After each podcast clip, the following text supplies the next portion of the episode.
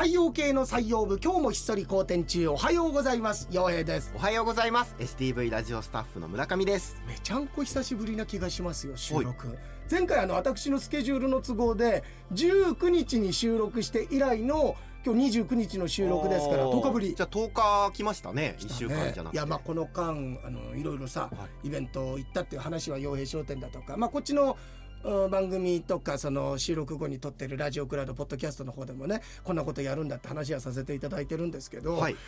まあ、洋平商店聞いてくださってる人は、まあ、同じ話聞くことになるんですけど自分で話してやっぱりこの1週間思い返すといやおかしくてしょうがないんです、はいっていうのがね、えうん東京ゲームショウに私取材に行かせていただいて。えすごいですよねあの大きいね。幕張メッセ今回全館使ってですから本当に規模が大きくて、はい。でその中でセガ札幌スタジオの瀬川社長ですとかその他札幌に拠点があるうゲーム会社の方にお話を伺って、えーインタビューもさせていただいたり。でその中の一人がアドグローブっていう会社の札幌スタジオの所長を務めてる三上さんっていう60代の男性の方がいてこの方もともとねハドソンの方だったのよ。あハドソンって札幌にありましたもんねそうでうんですからねハドソン出身の今札幌にいるゲーム会社の方だとかゲームのクリエイターってたくさんいらっしゃるんですよね。で、えーセガ札幌スタジオさんが北海道に開設したわけじゃないでその他札幌ゲームキャンプがあったり今またここに来てうーゲーム業界が北海道が活況を呈しているっていうのは非常にこう嬉しく思うそんなお話をさせていただいて素晴らしい方だったんですよ。でその方にインタビューしたのが9月の22日幕張メッセはい。市場でインタビューしたんだ。えで翌日僕も足別にいて、えー元広島東洋カープの高橋義彦さんと稲刈りとトークショーをして、でさらにその翌日義彦さんと足別市民ゴルフ大会があったんですよ、はい。9月24日。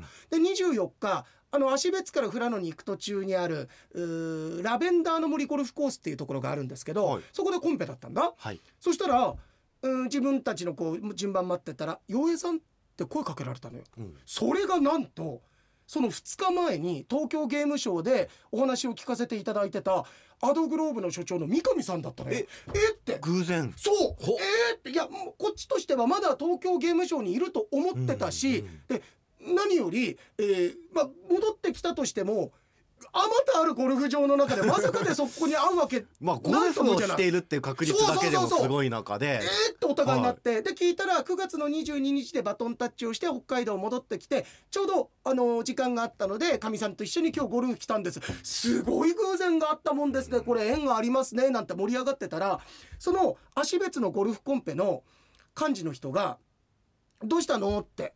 えー声かけてくれたんですよ。実はカクカクしかじかで東京ゲームショウで、えー僕がお話聞いた方がなんと今日ここに偶然来て出会ったんですよって言ったのよ。すごい偶然ですよ。いやほらはい。そういうテンションになるじゃん、うん。ええ。そしたら幹事の人が「いやすごいね洋平さんってすごいテンション高い方だから洋平さんいいね」ってなると思ったら「えあそうなんだああえそうでした。あよかったね」って。はい。全然すっきりしてない感じなんだよ。う。えどうしたんだろう。まあまあいいやと思ってたらでもまあそんなすっきりしない状況なんだけど、その幹事の人が「あせっかくそんなご縁だから写真撮りますか?」って言ってくれたの。はい。あ三上さんいいですね。奥さんと一緒に3人で撮りましょうよって言ったらその幹事の人が「せっかくだったらプロ野球界のスーパースターの高橋義彦さんがいるから義彦さんも一緒に撮ってもらおうよって言って「おーはい。おいいんですか?」って言って「ぜひ三上さんと三上さんと奥さんは恐縮してんだけどいやこれもご縁ですから」って言って「もう吉子さんいい人ですから」って言って吉子さんのところ行って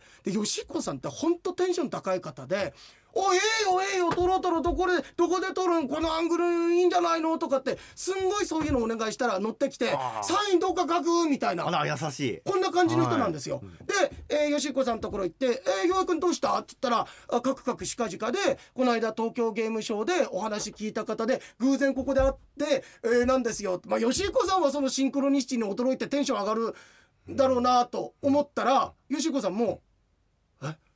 あそうか。うん。うんうんあ写写真写真撮る？うん。おまあええか。おお撮ろうか」ってすっきりしないんですよ。ど。うしたんだろう。うん、さ、どなんかすっきりしないですね。すっきりしなくて、うん。あまあまあでもそういうで三上さんと三上さんの奥様は、まあ、もちろん初対面だから、まあ、吉彦さんとかそういう感じの方そういう雰囲気の方なのかぐらいで特に、えー不思議がる様子もなく、写真一緒に撮っていただいたことに感謝してありがとうございました。って「いや三上さんまたぜひお会いしましょうね」ってファーっていなくなったんですよね。そしたら三上さんいなくなった後に吉彦さんが来て「岩君はい何したんや」ってって言うんですよ。え何したんいやいやあの人何したんやえ何したんや？ってあのゲーム会社のいやそそれはそれは知ってる、何して入ったんや？って言うのよ、でよくよく聞いたら、僕東京ゲームショウであったって聞こえてなくて東京刑務所であったって聞こえてたみたいで ずっと俺が東京刑務所になんかそういうわけあって入った人にインタビューしに行ってその入ってた人がこの度めでたく出所してゴルフに来たってずっと思ってたからずっとすっきりしてなかったんだって。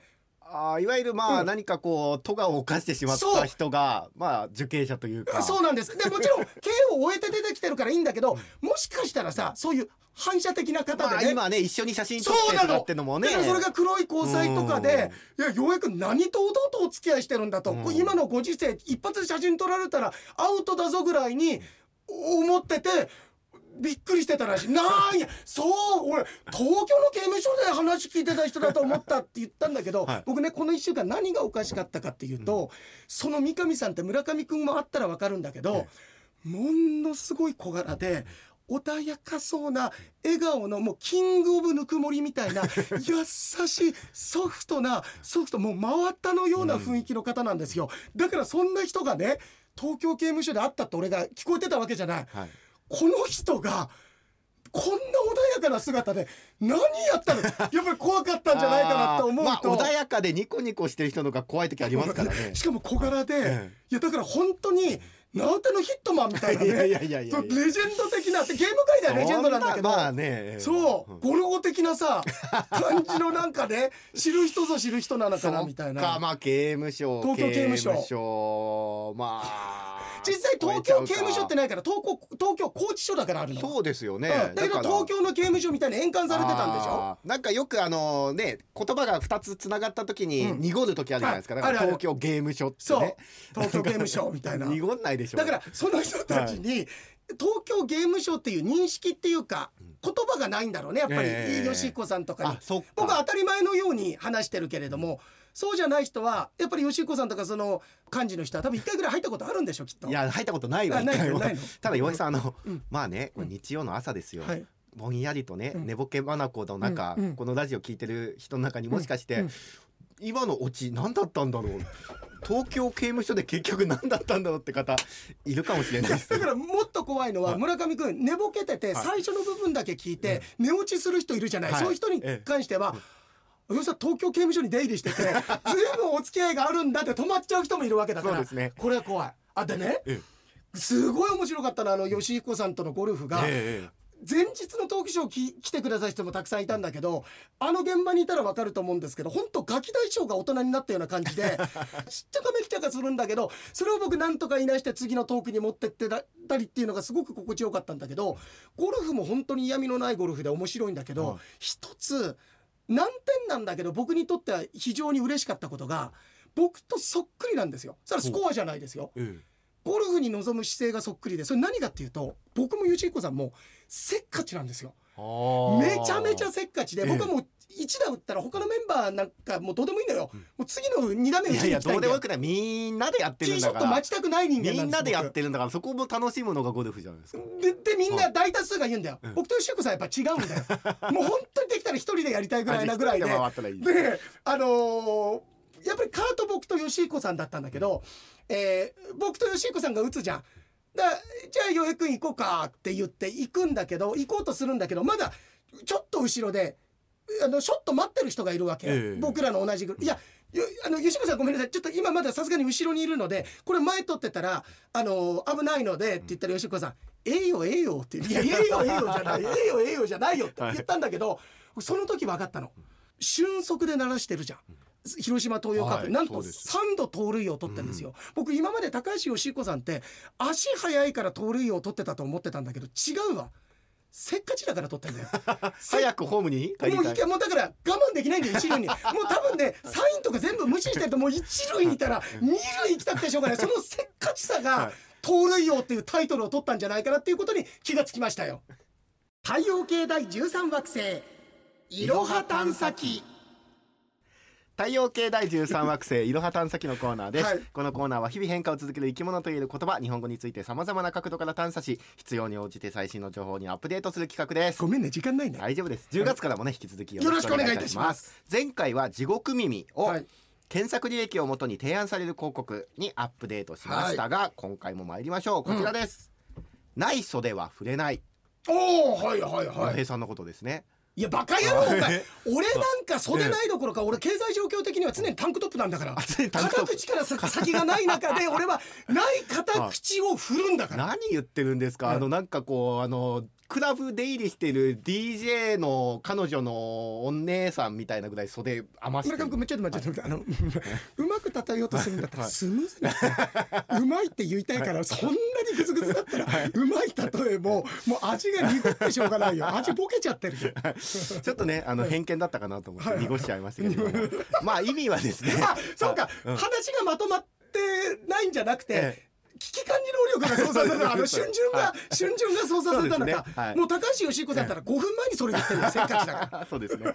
意味は、まあ、袖を振りたくても鼻から袖がなければ振りようがないということで、お金がないんだから現実問題どうしようもないという例えです、ね、でも芸人の先輩でない袖をちゃんと振ってさ借金してでも取り取った時には皆さんにご馳走するとかっていうそういう方っていうのはねやっぱりなんかこう頼もしいっていうか、えだからといって借金するってことじゃないよ、ええ。だけど、あのー自分の身を削ってでもさ面倒見る先輩っていうのはねいつまででもやっぱり信頼されてるよ。あーうんまあ常識と正論だけじゃね、うんまかり通らないこともありますよね。うんまあ袖の下って言葉もありますけれども、うんなんか袖って意味深な使われ方することが多い。まあ昔よく財布入れたりしてたからね。あーまあこう、うん。ポケットみたいになってたってことそうそうそうそうそう。はい、ではこの袖ですけれども、うんまあ、現代はなかなかここに袖にね財布を入れたりしないということでアうんップデートしてみました、はいこちらですないシャンプーは出せないそれ何でもいいじゃんじゃあ。